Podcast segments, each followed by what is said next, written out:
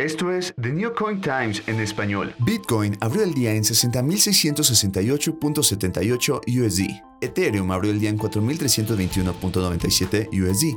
Binance Coin abrió el día en 584.40 USD. Solana abrió el día en 221.10 USD. Para iniciar, criptos por ladrillos en Nueva York. En Nueva York ya puedes invertir en bienes raíces con tus criptomonedas. 2. The New Kid on the Block.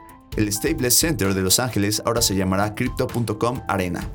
3. El Salvador de El Salvador. Embajadora salvadoreña de USA asegura que el Bitcoin le ha ahorrado varios milloncitos a sus compatriotas. Lo que debes saber.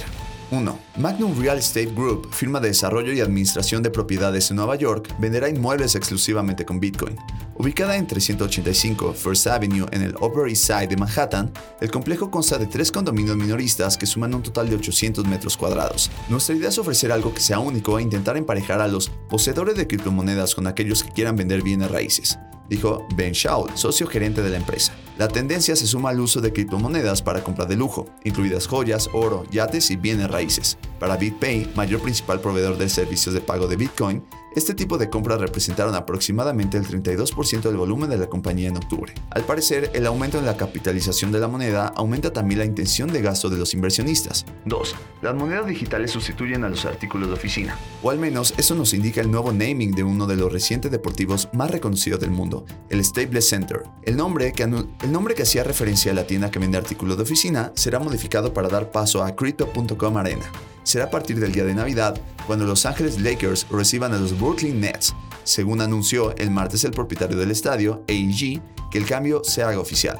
El acuerdo, que asciende a más de 700 millones de dólares, también convierte a Crypto.com en socio oficial de la plataforma de criptomonedas de los Lakers y los Kings, el equipo de hockey de la ciudad.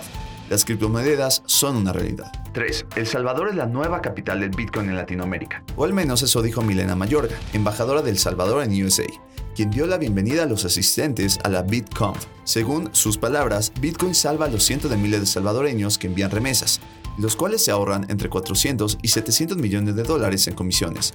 Ahora se liberan de ese pago. Mientras la economía del mundo está en crisis, el modelo salvadoreño se adelantó a una economía sostenible, aseguró Milena. La BitConf es considerada uno de los mayores eventos cripto de América Latina. Tiene conferencia desde ayer y se llevará a cabo hasta el viernes.